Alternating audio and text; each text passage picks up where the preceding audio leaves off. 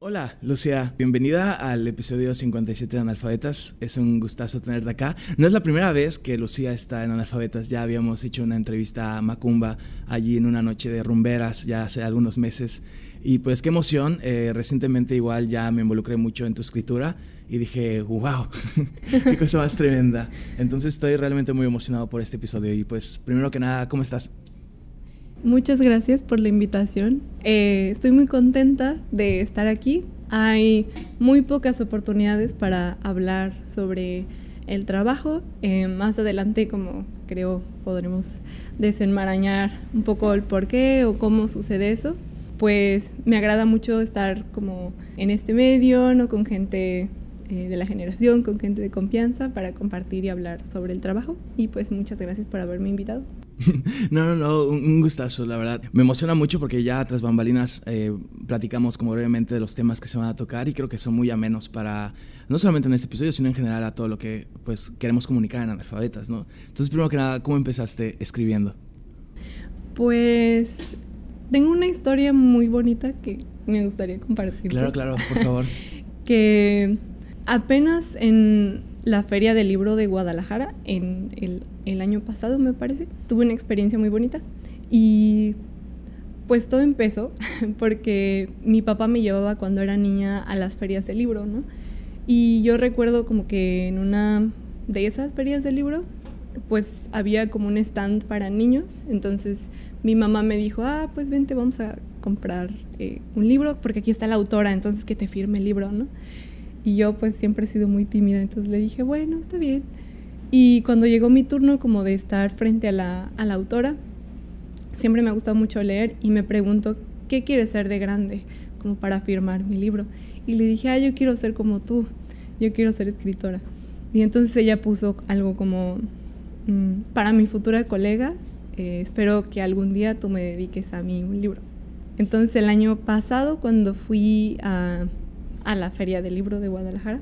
Eh, tuve la fortuna de volver a encontrar a esta escritora eh, y fue una experiencia muy bonita y creo que desde niña me ha gustado mucho como contar historias y escribir. Formalmente empecé como en los círculos de slam poetry en competencias locales y a partir creo de 2018, 17, 18 empecé como a jugar ahí en los slams y pues a partir de ahí, no sé, han pasado muchas cosas y a, veces es como difícil asumir, pero creo que fue eso, empecé un poco con la poesía y ahora me dedico más al ensayo, pero siempre la literatura ha sido algo que he amado como desde muy pequeña.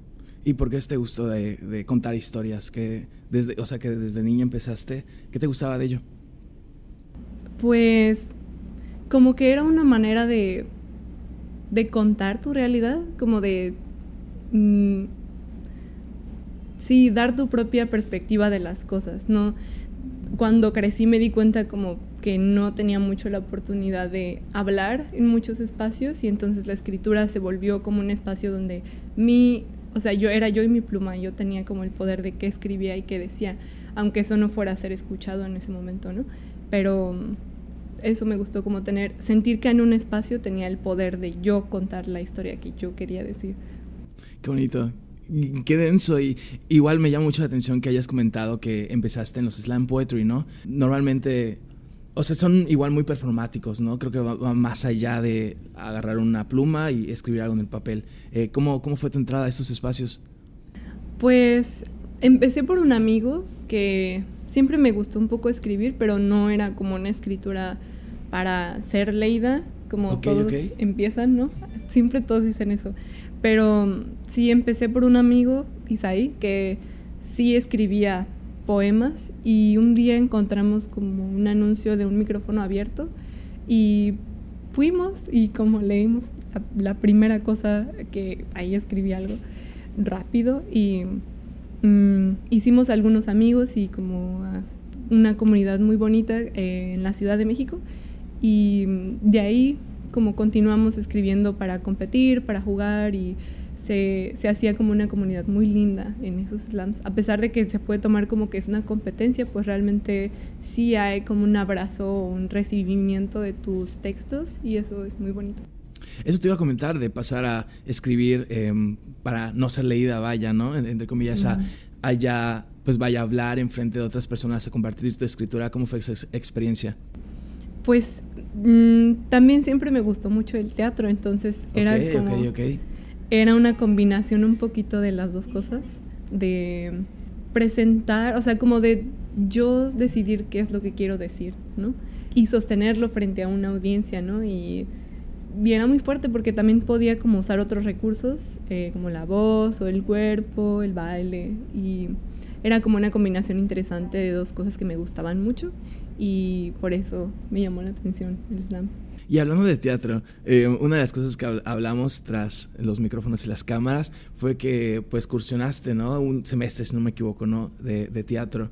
Y comentábamos justamente que cuando alguien inicia una carrera como artística, cultural, a veces como que las escuelas o institutos ayudan mucho, ¿no? Para Mm, solo, no, nada más de darte conocimiento, por así decirlo, eh, un tipo de conocimiento, vaya, sino que también por muchas palancas y ya otras cosas que no están tan chidas, ¿no? ¿Cómo fue tu experiencia? Eh, si nos puedes comentar por qué te saliste, por qué entraste, qué tal, qué tal. Pues entré, o sea, yo soy del Estado de México, entonces como llegué a vivir acá porque justo quería estudiar en la escuela de aquí, porque en el Estado de México la opción que hay pues es un estado muy grande, entonces estaba muy lejos. Y en la Ciudad de México hay muy buenas opciones, pero es como una carnicería también. El, no es un secreto como que los procesos de admisión a las escuelas de arte son un poco pues hay muchas muchas violencias como psicológicas o mucho clasismo y cosas así. Eh, entonces como lo intenté varias veces allá, pero no lo logré. Y aquí cuando vine fue ya era como mi última opción para estudiar Mm, logré entrar, pero me di cuenta de muchas cosas eh, sistemáticas, como a nivel institución, pues que no me funcionaban, pero pues ya durante la pandemia tuve que salirme definitivamente por cuestiones económicas, ¿no? Y, y ya, o sea, como hasta este punto eso ha sido por la razón por la que no he regresado, porque no tengo manera de trabajar y estudiar. Sé que mucha gente lo hace, pero yo no puedo. Y ya, o sea, también como ahí las instituciones fallan un poco en sostener a los estudiantes que no que no son de aquí, de la ciudad, ¿no? O realmente hay pocos apoyos y hay poco interés en el, en el estudiante como fuera de su rendimiento académico y eso me parece muy triste. Sí, como que esperan que por arte de magia como que se vayan dando las cosas eh, con tal de darte tales clases, tales espacios y ya con eso ya estás listo, lista para, para la vida, ¿no? Em, y eso, em, entrar a estudiar teatro, ¿te ayuda un poco a, desenvolverte tal cual en el ámbito de la literatura o cómo fue en relación a tu proyecto personal? Pues la literatura siempre ha sido algo como que he hecho al lado de, de cualquier cosa, como que siento que hago muchas cosas, entonces siempre fue algo que yo fui cultivando y ahí en la, en la escuela como que descubrí el ensayo académico. Ok, ok. Ajá, fue la primera vez que escribí ensayo, que era que es lo que escribo ahorita, ¿no? Lo que más me gusta escribir. Y pues no, no sé, siento como que en ese momento no les interesaba a la institución como que a mí me interesara la literatura. O sea, no era algo como que me motivaban a hacer, era como, ah, escribe. y ya. Em, pero sí justo como el reconocimiento solo viene desde la misma academia, si no tenía yo como ajá, un premio, una beca, o si no ya había estudiado previamente literatura, pues no iba a ser tomado en cuenta más que como un hobby, ¿no? Como un interés. Em, y pues es muy triste también que en lugar de que los intereses de los estudiantes se integren como a, a su formación, como de, ah, pues es una es una persona que quiere ser actriz y que también le interesa la escritura, ¿cómo le podemos hacer para, para que este interés no se quede muerto o no sea algo alado, ¿no? Pues no, no se fomenta, incluso que tú lo persigas. Em, y pues nada, como que la academia siempre ha sido muy cuadrada y de alguna manera me alegra o he tenido que buscar la parte buena a no haber podido terminar y pues he encontrado como muchas otras formas de aprender porque me gusta mucho estudiar y soy muy ñoña. Entonces he tenido que como gestionar mis propias formas y eso tiene sus dificultades, pero también es pues muy, muy chido. O sea, se encuentran como métodos muy chidos y personas muy chidas también. ¿Nos puedes platicar más de ese proceso, como de tu proceso de autoconocimiento, por así decirlo? Mm, pues eso, como que he, he, tenido que ñoñar mucho y como que investigar por mi cuenta. Me, sí, me gusta mucho leer, o sea, creo que una gran parte de escribir o la mayor parte de escribir pues es leer, porque como si no te enteras de lo que están escribiendo otras personas, pues siento que no. O sea, este dice una amiga que es como estar comiéndote tu propio vómito, ¿no? O sea, porque ajá, wow, ajá o sea, nada más estás como leyendo lo que tú produces y pues no. Em, y también siento que hay como una perspectiva muy clasista de la lectura, así de que, pero ¿quién puede leer? Pues todos, ¿no? sí, sí, sí. ¿no? O quién tiene derecho también a crear sus propias historias. Y hay muchos modos de lectura. Y pues sí, o sea, leo mucho y no me quedo con lo que leo. Leo cosas que me gustan y leo cosas que no me gustan y lo que no me gusta me esfuerzo a terminarlo. Ok, ok. ¿Cómo? wow, a, como te refieres a un tipo de escritura o incluso géneros o, o qué es lo que no te gusta que te fuerzas a, a leer. Pues cuando la historia no me parece interesante o los, la forma me parece aburrida, la temática me parece un poco sosa, o sea, incluso ahí lo continúo porque creo que es valioso para mí descubrir también o ver lo que no quiero hacer o cómo no quiero escribir mm, y qué herramientas como quiero usar eh, al momento de crear mis propias historias o mis propios textos, entonces es un poco, ha sido un proceso un poco ladrón como de ir robando Eh, herramientas y estilos y cosas de otras personas como para crear ahí un collage del mío y pues no sé si ha funcionado, pero me siento cómoda. No, es lo más importante, ¿no? y, ahora a lo que sí te gusta leer, ¿qué es lo que más te apasiona leer? Es una pregunta difícil, eh, pero pues siempre me ha gustado mucho la filosofía, las novelas también, ahora me gusta mucho la narrativa, ¿Algún autor, eh, autora, autor que, que, te lata mucho, que digas, uy, este es mi gallo? uy, yo creo que eh, Clarice Lispector. Ok, ok. Ajá, es como así mi, mi top, mi máximo, sí. Eh, Audrey Lorde también, que es una filósofa, entonces como que yo siento que ellas son una guía muy grande. Y ahora bien, en, en, tu proyecto mencionaste que tus géneros en el que más te desempeñas es el ensayo académico, ¿no? Eh, ¿Cómo fue eso? ¿Ya habías experimentado en otros, como la poesía, la, la novela? ¿O qué pasó ahí? Mm, pues sí, o sea, eh, más bien en la escuela descubrí el ensayo académico y ahorita me dedico al ensayo literario. Ya, ya, ya, ok, ok. Y pues como que en algún momento sentí que la poesía, a lo mejor porque no la estaba escribiendo bien, pero sentí como que me limitaba un poco en, en desarrollar con más profundidad algunas ideas o conceptos, em, como porque la, la, poesía es filosofía también. Entonces, no sé, como que me quedaba muy corto y sentía ganas como de hacer... Me gustan los proyectos grandes o los proyectos como largos, eh, muy conceptuales. Entonces creo que el ensayo era más un espacio para, mm, para poder hacerlo, como me daba más, sí, literalmente más espacio, como más hojas, más otros formatos y también es es un género híbrido y que todavía está como en desarrollo, entonces eso me emociona mucho porque em, solo una vez he tenido oportunidad de estar en un taller de ensayo y como yo veía a mis compañeros de novela o de poesía o de lo que sea teatro, que había como una gran historia, como que tenían que estudiar así un montón de referentes y no sé qué, y del ensayo como realmente hay muy poca historia o es Em, es reciente el ensayo literario y me emociona mucho como ser parte también de las personas, ojalá que lo están definiendo, ¿no? Que están como tratando de encontrar cómo es, ajá, y quizás no lo encontremos, entonces eso también puede ser interesante. sí, es parte de, ¿no? De, esto, de, esto, Y los temas que te gusta tocar, ¿qué es lo que te gusta escribir en los ensayos? ¿Y cómo han ido cambiando? Cuando empezaste a escribir, tenías algunos temas predilectos y ahorita, ¿qué escribes?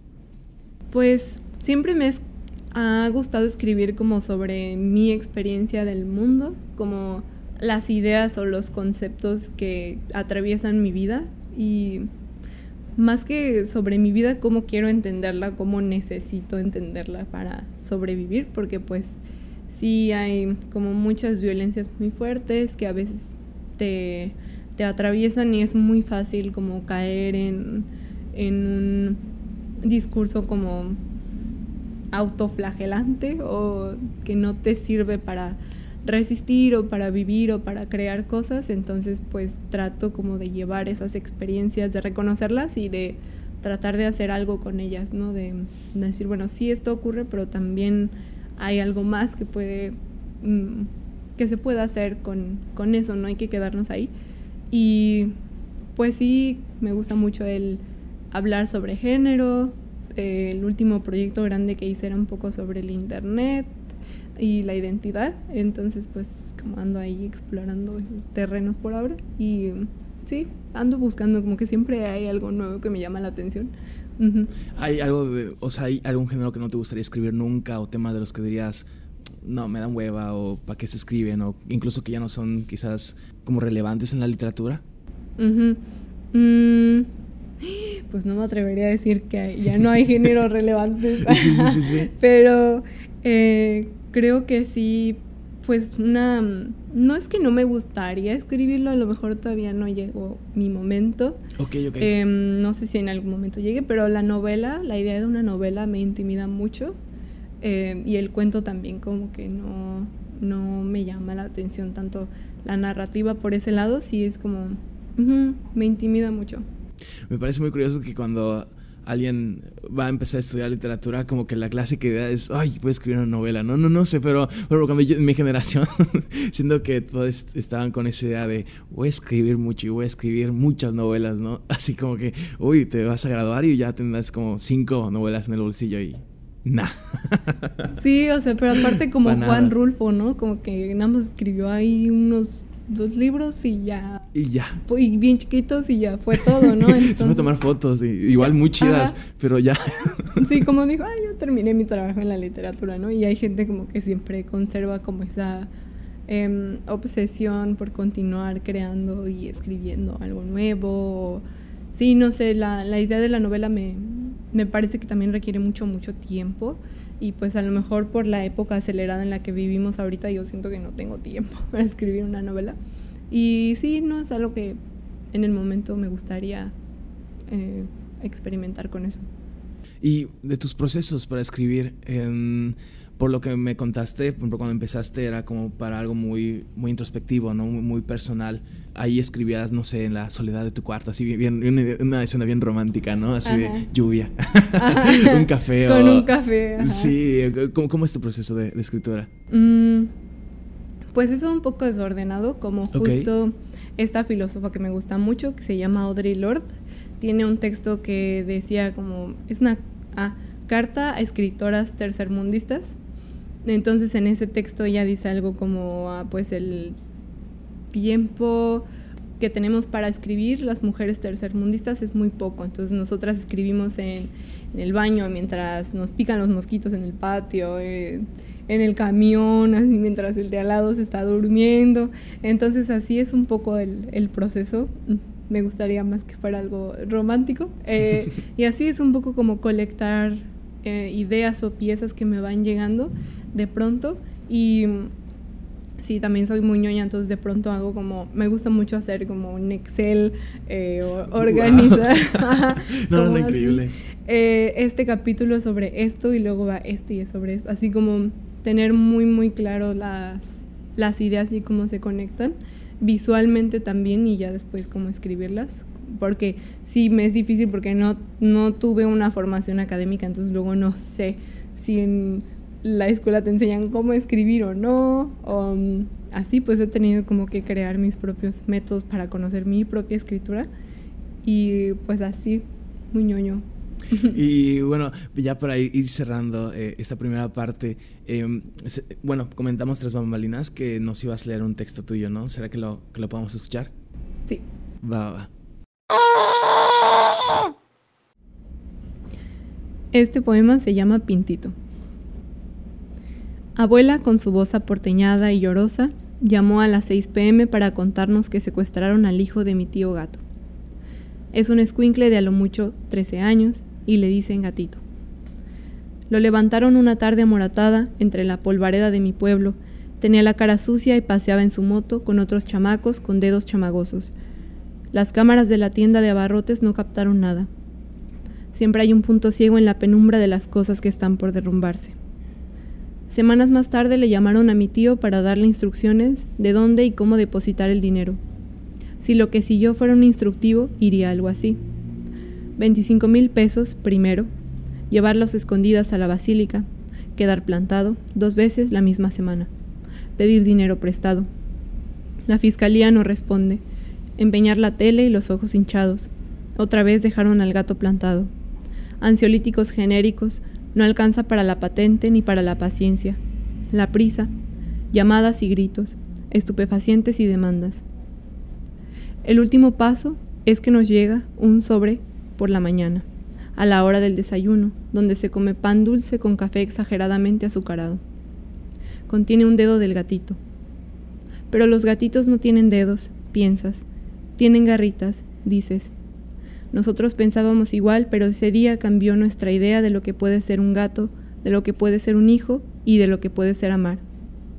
Empezamos a creer en la gente que dice que cuando pegas tu oído a una caracola se escucha el mar, porque mi tío tomó el dedo entre sus brazos y le cantó una canción de cuna, y entonces Gatito apareció ante todos nosotros y su dedo era el mismo, casi un recién nacido, que abre los ojos por primera vez.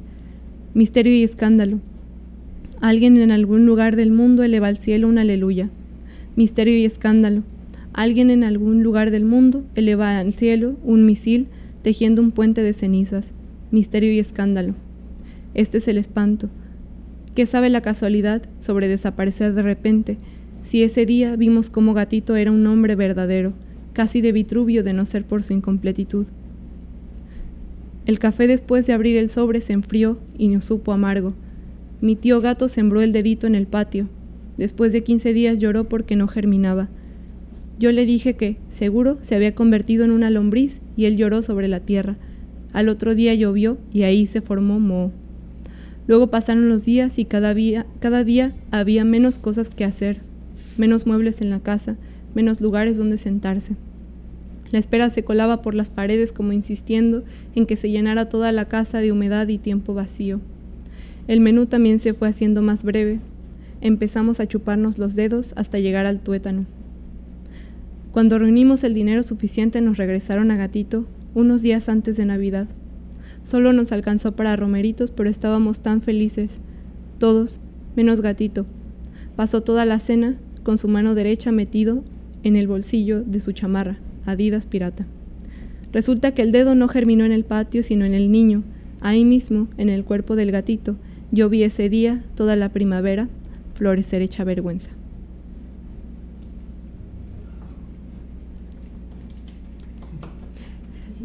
Está increíble. Gracias. Está, wow, hay, me, me encanta la, o sea, la, forma en la que cuenta las cosas tan, tan amena, tan cercana y como de una perspectiva en donde la violencia se contrapone a una ternura, a, a las cosas cotidianas, ¿no? Que terminan siendo muy triste. Pero está, está increíble. Muchas felicidades. Cuéntanos sobre, sobre, el texto. Hace tiempo que lo escribiste. Mm, pues lo escribí creo hace como tres años, me parece, como fue eh, uno de los primeros poemas donde me empecé a acercar al ensayo, como que creo que este es un poema documental más bien, eh, que también es un género muy bonito que me gusta mucho, que es como una manera de metaforizar la realidad y de también generar archivo o generar em, como un registro, una memoria de cosas que ocurrieron, pero Creo que si no hacemos metáforas, em, no podemos como sobrevivir a la realidad porque es demasiado pesada, ¿no? Y también es como una forma de darle como un realismo mágico a esas cosas que pasan en, en nuestras comunidades y de hablar de ellas em, también desde nuestro, de cómo nos atraviesan y sí, hacerlas metáfora y hacerlas como también material literario, que es algo que no pasa muy seguido. O sea, esto es algo que pasó en la, en la, en la vida real Sí, sí, sí. Y pues es también como una necesidad de, de eso, de contar esa historia y de, de, volverla a contar de alguna manera donde sea tolerable también, o em, sí, donde vuelva a ocurrir en, en tus términos y como tú decidas cómo quieres recordarla. Sí, por ejemplo, ahorita trabajo en Nota Roja en el, diario y es increíble cómo esos sucesos que sí se documentan en, en, el día a día, pero hasta las palabras son las mismas, ¿no? O sea, la escritura termina algo siendo algo muy mecánico, muy robótico. Entonces se suicida alguien o muere alguien o secuestran a alguien, son las mismas palabras, son las mismas cosas, ¿no? De que digo, me hacen fácil la chamba de que escribir una y otra vez las mismas noticias con las mismas cosas, pero al mismo tiempo son, son diferentes sucesos que pasan, ¿no? Y lo que comenta de el poder de las metáforas, de cómo pueden darle resignificación a, a lo que sucede, a, a esas cosas pequeñas y que desgraciadamente como la violencia pasa en todos lados, muchos momentos, me parece hermoso.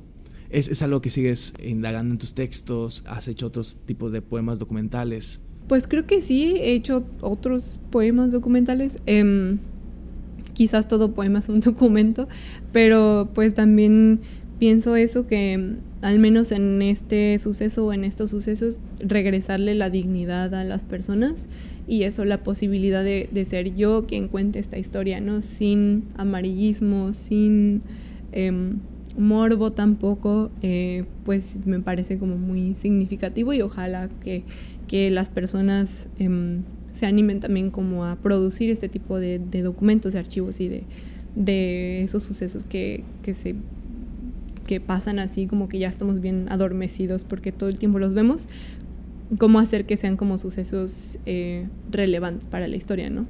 Sí, esa, o sea, ese paralelismo que hacías entre gatito y, y que, que el niño, así, eh, me parecieron muy fuertes. Igual las metáforas que hiciste sobre todo cuando el misil del, del cielo, eh, cenizas, o sea, que todas esas palabras creo que terminan pintando muy bien una, una cosa muy, muy tremenda. Y pues felicidades, la verdad, muchas gracias por, por compartirnos aquí a, a, las personas que estamos presentes y pues en nuestros podcasts escuchas.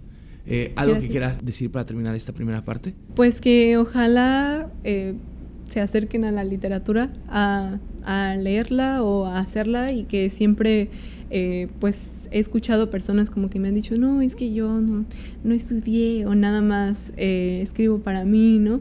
Y ojalá pues sea una motivación el saber que no tienes que ser parte de la academia, ¿no?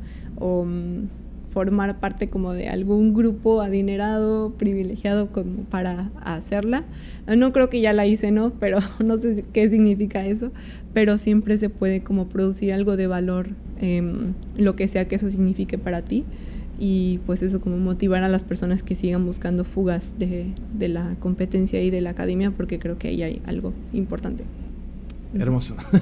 no, eh, muchas gracias. Eh, pues bueno, para terminar esta primera parte, igual queremos agradecer a Matilda, eh, Matilda Mérida, en donde estamos grabando, acá en el Monumento a la Bandera, casi casi al ladito. Pues muchas gracias, es un espacio como, bueno, se escuchaba en el, capítulo anterior, es una tienda, pero de emprendedores, emprendedoras, pues mexicanas, mexicanos, ¿no? Entonces hay de todo, también hay piezas de arte, incluso aquí de eh, del podcast de que barata, Mario Sneakers, hay aquí, es un gran espacio y pues está abierto casi todos los días. Todas maneras aquí van a aparecer sus redes sociales pues para que les sigan y estén pendientes de todo lo que pueden eh, mirar si vienen por acá. Y pues en un ratito volvemos a seguir platicando aquí con, con Lucía.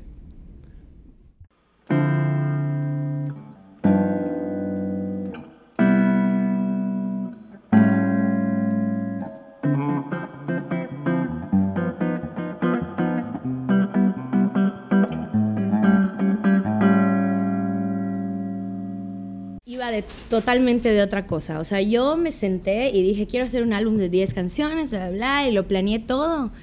En esa época yo no trabajaba como trabajo ahorita, entonces yo poco a poco hacía las canciones y las iba sacando así. O sea, no las planeaba con tanta anticipación. Entonces, cuando llevaba tres canciones de ese álbum, corté con mi novio. Entonces, de ahí salieron todo el resto de las canciones, porque cuando me cortaron, te digo que yo agarro las las situaciones malas y las convierto en música. Entonces, mientras más, o sea, más, como los, como los estando peros, mientras peor me va, mejor es mi música. Entonces me cortaron y yo dije, es momento. Y me, metí en mi, en mi papel de Taylor Swift y escribí todas las letras más horribles, así cortavenas y ah. Entonces de ahí salió Nadie se muere de amor porque casualmente era algo que me decía ese exnovio, o sea, cuando nos peleábamos era siempre de que, pues, cualquier cosa cortamos y de amor nadie se muere. Yo siempre se me quedó en la mente así como, bueno, ya sabes. entonces, sí, apliqué la Super Taylor Swift, hay un montón de letras que, o sea, seguramente, o sea, él, él sabe que son para él, pero hay un montón de letras que son cosas reales que me sucedieron y que, me identifico y pues, ajá, o sea, por eso te digo que siento que como es genuino, intento que sea realmente lo que he vivido. O sea, nunca vas a escuchar una canción ahorita mía que yo diga, sí, me puse mi vestido Chanel y mis joyas, porque son cosas que no vivo ahorita, ya sabes. O sea, hiciste padre y todo, y hay gente que lo hace, pero no es mi tirada. ¿Por qué? Porque yo sí siento que conecto más con la gente cuando es algo que ya viví y que alguien más puede ser que ya vivió o está viviendo o va a vivir en el futuro. Entonces, pues a quién no le ha cortado un novio, o sea, a todo el mundo. Entonces me fui por, por ese camino sorpresivamente, porque en realidad el álbum era como romántico. O sea, iba a ser como un así de nos vamos a casar y somos los más felices del mundo. Y en la mitad me cortaron y dije, no, hombre, vamos a darle la vuelta. Y ya, pues de ahí, o sea, agarré la inspiración de la cortada y salieron las otras ocho canciones que me faltaban, así de, de golpe y ya las empecé a grabar y a sacar poco a poco, pero de ahí, o sea, fue todo un cambio, o sea, porque no estábamos yendo a esa dirección. Y de hecho, por ejemplo, ahorita ya mi proceso ya, o sea, estoy planeando las cosas con un año de anticipación. O sea, ya no estoy haciendo las cosas así como que hago esta canción y apenas termine, pues ya la saco. O sea, ahorita ya estoy planeando de que todo un concepto y un álbum conceptual y, o sea, lo que sigue, así como ya más aquí dando la primicia. Sí, sí, pero, pero, ¿cómo se llama? Sí, o sea, ese álbum fue un poco más improvisado de lo que se nota. Pero, pero sí, o sea, tiene, la historia y tiene la, la, linealidad de esa historia de cómo empieza, o sea, te enamoras, todo es color de rosa, y crees que todo está bien y de repente todo se va a la fregada, cortan y la etapa de superación, la etapa de que solo quieres salir, la etapa de que sales con tus amigas, luego la etapa de que aceptas, luego te vuelves a enamorar de otra persona, que es como termina el álbum. Y volvemos al gran episodio 57 con Lucía Calderas aquí en Matilda. Acabamos de escuchar un texto tremendo de Lucía y ahorita vamos a hablar de otras de, tus etapas, ¿no? De, no de tus etapas, de tus facetas o de tus expresiones, vaya, ¿no? Y bueno, como ya habíamos hablado, ya habías aparecido en Analfabetas, quizás unos cuantos minutitos, pero pues por allá andabas en Noche de Rumberas, ¿no? Como Macumba. Y bueno, eso ya pasó algunos meses. ¿Cómo, cómo te sientes alrededor de, de esa fecha, de ese día? No sé, creo que han, han pasado muchas cosas con ese proyecto.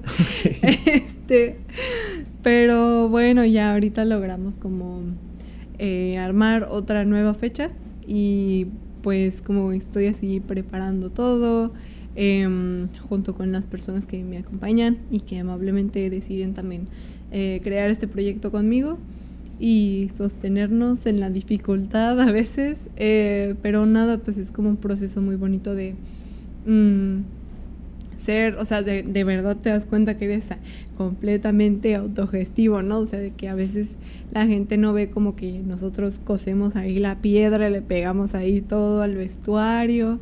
Em, nosotros hacemos la coreografía, los flyers, como contabilizamos la venta de boletos, o sea, como somos dos personas que hacemos todo ese trabajo, em, ahora tres también, pero sí, pues es como algo grande, ¿no? Y te das cuenta como hemos tenido muchas dificultades en ese eh, proyecto, pero pues sí nos damos cuenta también de los topes que hay en cuestión de producir, ¿no? Que en el primero fue muy bonito, el, espacio fue muy amable, se prestó de una manera un poco más eh, sencilla, por así decirlo, pero pues ahora sí, en estos últimos meses sí nos hemos estado enfrentando como a mucha, a mucha cosa, pero pues igual seguimos con fe. En cuanto al espacio o, o, en, qué sentido, ¿organización también?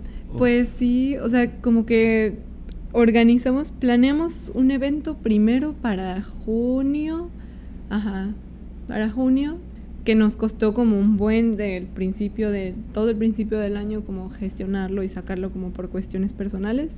Y mm, logramos como armar el concepto, el flyer y todo, eh, la discusión como con el espacio para, el, para junio. Y luego cerraron el espacio y nos quedamos sin lugar. Y pues ya habíamos como vendido algunos boletos, gestionado todo, estábamos cerca de la fecha, unas dos semanas. Ya pasó y luego decidimos nuevamente intentar en otro espacio y también cambió la administración y nos cancelaron el evento también como a dos semanas de, de haberlo anunciado. Entonces, como esta ya es la tercera vez, esperamos que la vencida.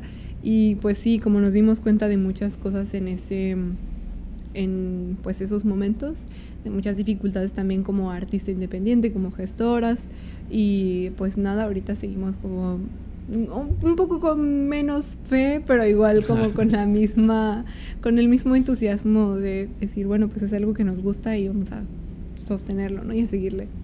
No, no, no, y, qué emoción porque este tercero pinta así excelente, de hecho se llama Salón México, ¿no? Me comentaste recientemente y es el mero 15, si no me equivoco, en... Eh, ¿En qué lugar era? En... La Inventada, Cantina. la Inventada Cantina. ok, entonces ya se la saben. El 15 de septiembre en la Inventada Cantina, eh, Salón México. Cuéntanos, eh, bueno, entiendo que el concepto va para ese, esas épocas un poco creo que nostálgicas del pasado mexicano, pero ¿para qué, para dónde va el evento? Pues un poco queremos rescatar el, pues sí, el concepto del cine mexicano de los 50 como del el momento que tuvieron como las, las vedettes y como los grandes actores del cine mexicano. Eh, no queríamos hacer como una noche mexicana porque pues también el, concepto como de la mexicanidad a veces puede ser problemático en este país, ¿no? O como eh, si filosofamos un poco al respecto, es complejo. Y también para nosotras es sobre todo como una celebración de nuestros cuerpos y de lo que significa como tener un cuerpo como el nuestro y unas identidades como las nuestras en este país, ¿no? como es, es un poco, sí, una, una resistencia para nosotras el, el, abrir un espacio donde nosotras somos como el centro del, del espectáculo, ¿no? Y no sé, eh, somos personas disidentes, ¿no? Hay personas no binarias, em, hay personas trans en el evento bailando y pues es algo como que me ha animado mucho como abrir este espacio y gestionarlo con, con mi compañera Domina eso, que, que, sea un espacio donde nos podemos gozar y mostrar nuestro cuerpo, ¿no? Y, y, disfrutarlo en nuestros términos, en decir, ah, claro que sí, o sea, todo, toda mi vida afuera en el mundo me discriminan y hay racismo y hay em, sexismo y lo que sea, eh, pero en este lugar me deseas y yo controlo eso, ¿no? y es mi decisión que así lo hagas. Entonces es, como muy, muy importante el proyecto para nosotros también en términos políticos, ¿no? Más allá del show, que también es muy bonito, muy divertido de hacer, eh, pues también es algo eh, que reivindica muchas partes de nuestra vida y que disfrutamos mucho hacer de pies a cabeza, por más difícil que sea. No, sí, fui a, la primera edición y el evento increíble. Y como bien dices, súper necesario porque pues definitivamente tratar otras posibilidades a la mesa, al mundo. Igual creo que por el concepto es igual un poco difícil que espacios como que comunes y normales pues acepten ese tipo de pues temáticas o objetivos tan pues subversivos, ¿no? Incluso pueden llegar a ser me imagino. ¿Y cómo inició? O sea, ¿de por sí ya habías, te habías desempeñado antes como vedette, eh, como Macumba, o ese día fue tu debut?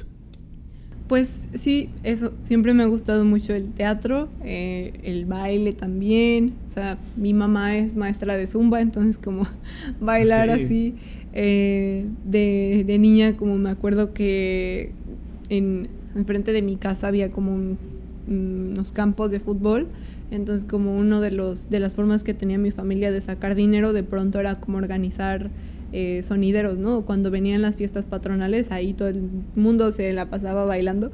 Entonces también como que ha sido una gran parte de, de mi vida y me encanta la música. Em, entonces fue un poco mi manera de regresar a lo escénico em, desde un concepto que me reivindicaba y que me llamaba mucho la atención.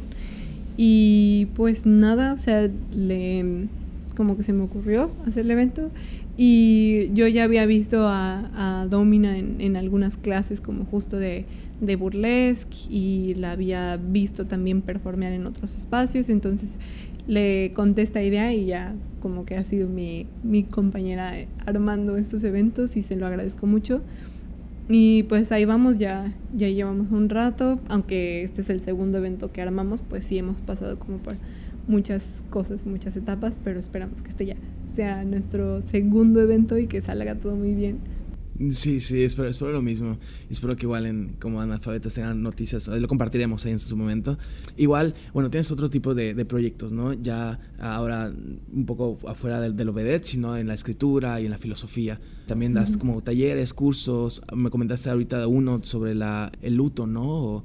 Eh, sí, sobre el luto. Eh, ¿Será que nos puedas comentar más sobre, sobre ese proyecto? Pues sí, siempre hay formas o hay que encontrar formas de autogestionarse y también una forma de estudiar los temas que me interesan ha sido compartirlos, ¿no? Entonces, como siempre me gusta de vez en cuando armar pequeños talleres o espacios donde la comunidad pueda reunirse y pensar como sobre temas que considero importantes. Normalmente son como sí sobre filosofía, racismo, poesía también, espacios de escritura He organizado también unos slams de poesía que no he logrado que tengan continuidad, eh, porque pues sí, eso de encontrar un espacio donde hacer las cosas es un poco complicado por aquí. Sí, eh, entonces como eso, la cuestión de la consistencia no solo es como disciplina del individuo, sino también como que, que da el contexto y no he podido darle continuidad.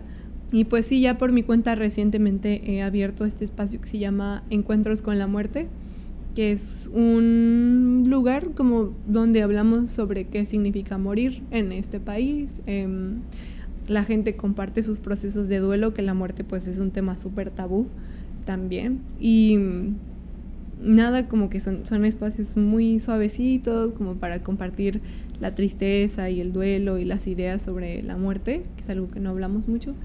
Y mm, nada, me gusta mucho y de alguna manera pienso que pueden parecer cosas muy separadas como la, la, muerte, la filosofía, el baile y la literatura, pero me gusta sentir que todo está muy conectado en realidad.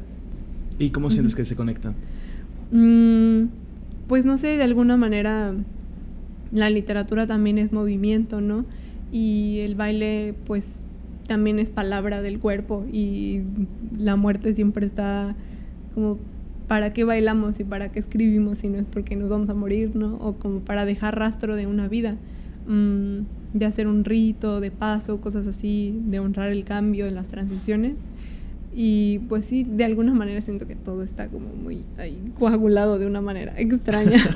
no, no, no, wow, ahorita que lo dices sí, tiene mucho sentido. Y, está increíble que lleves a cabo esos, todos esos proyectos y que sobre todo que puedas dar esos espacios a personas, porque siento que como bien dices son temas tabús y que pues no son fáciles de hablar o no hay justamente lugares, espacios para hablarlo con tanta, como mencionaste, como que con ternura, sin sentir algún tipo de presión. Entonces que tú prestes esos espacios y que los lleves a cabo y que los gestiones, eso me hace muy necesario para toda la, comunidad. Y hablando de esto, hay fechas, eh, ya ahorita ya, están un en curso, ¿cómo está la cosa? Mm, pues ahora eh, sobre el espacio de encuentros con la muerte, es, hay uno el 17 de septiembre que es virtual. Ok, ok. Eh, es como el primer espacio virtual que, que, hosteo y ya han habido dos encuentros presenciales aquí en Mérida mm, y el siguiente me parece que es por ahí del 22, 23 o 24 de mm, septiembre también. Ok, ok, entonces de que recuerden esas fechas. sí, por si quieren como asistir y están buscando como un espacio para reflexionar sobre la muerte. Creo que el próximo va a ser como duelo sobre relaciones, entonces como si a alguien le interesa ese tema, siempre hay un tema diferente en, los, en las reuniones, entonces como se pueden acercar y así. ¿Y cómo te sientes al estar enfrente de un grupo? O sea, es algo, eh, ¿te parece algo fascinante, algo de un poco de nervios? Porque me imagino que pues, por ejemplo, yo cuando entrevisto a alguien siento a veces algo muy intenso, no, no presión, pero sí es como, wow, me está contando cosas de su vida, ¿no? Que qué padre, es algo para nada ordinario, ¿no? Entonces es como que, wow, siempre me quedo como impresionado muchas veces, la mayoría de las veces, y que tengas como que a tantas personas y que hablen como de ese tema, ha de estar fuerte, ¿no? Esa sensación. Sí, pues, o sea, ahorita lo que me dedico de día, eh, soy, soy profesora de español para extranjeros, entonces como siempre estoy liderando grupos y conversaciones, ¿no? Y creo que en mis espacios, creo que la academia nos ha tragado la mente porque como, ajá, se supone que, que el profesor es el que está enfrente y el profesor es el que habla todo el tiempo y los demás escuchan. Pero yo, o sea, en mis espacios, mis talleres, incluso yo siempre les digo, no, yo no, sé nada. O sea, yo te estoy proponiendo una idea y justo un taller de filosofía es para trabajar el pensamiento. Entonces te voy a preguntar qué piensas y tú eres el que va a hablar, ¿no? Y tú eres el que va a crear como preguntas para otras personas. Sí, como es estimular tu propia idea, porque a mí me interesa lo que tú estás diciendo.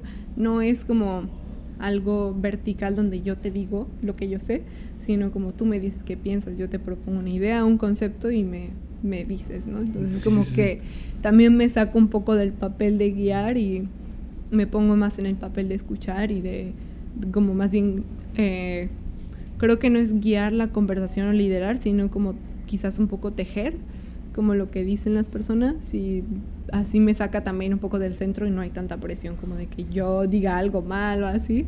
Ajá.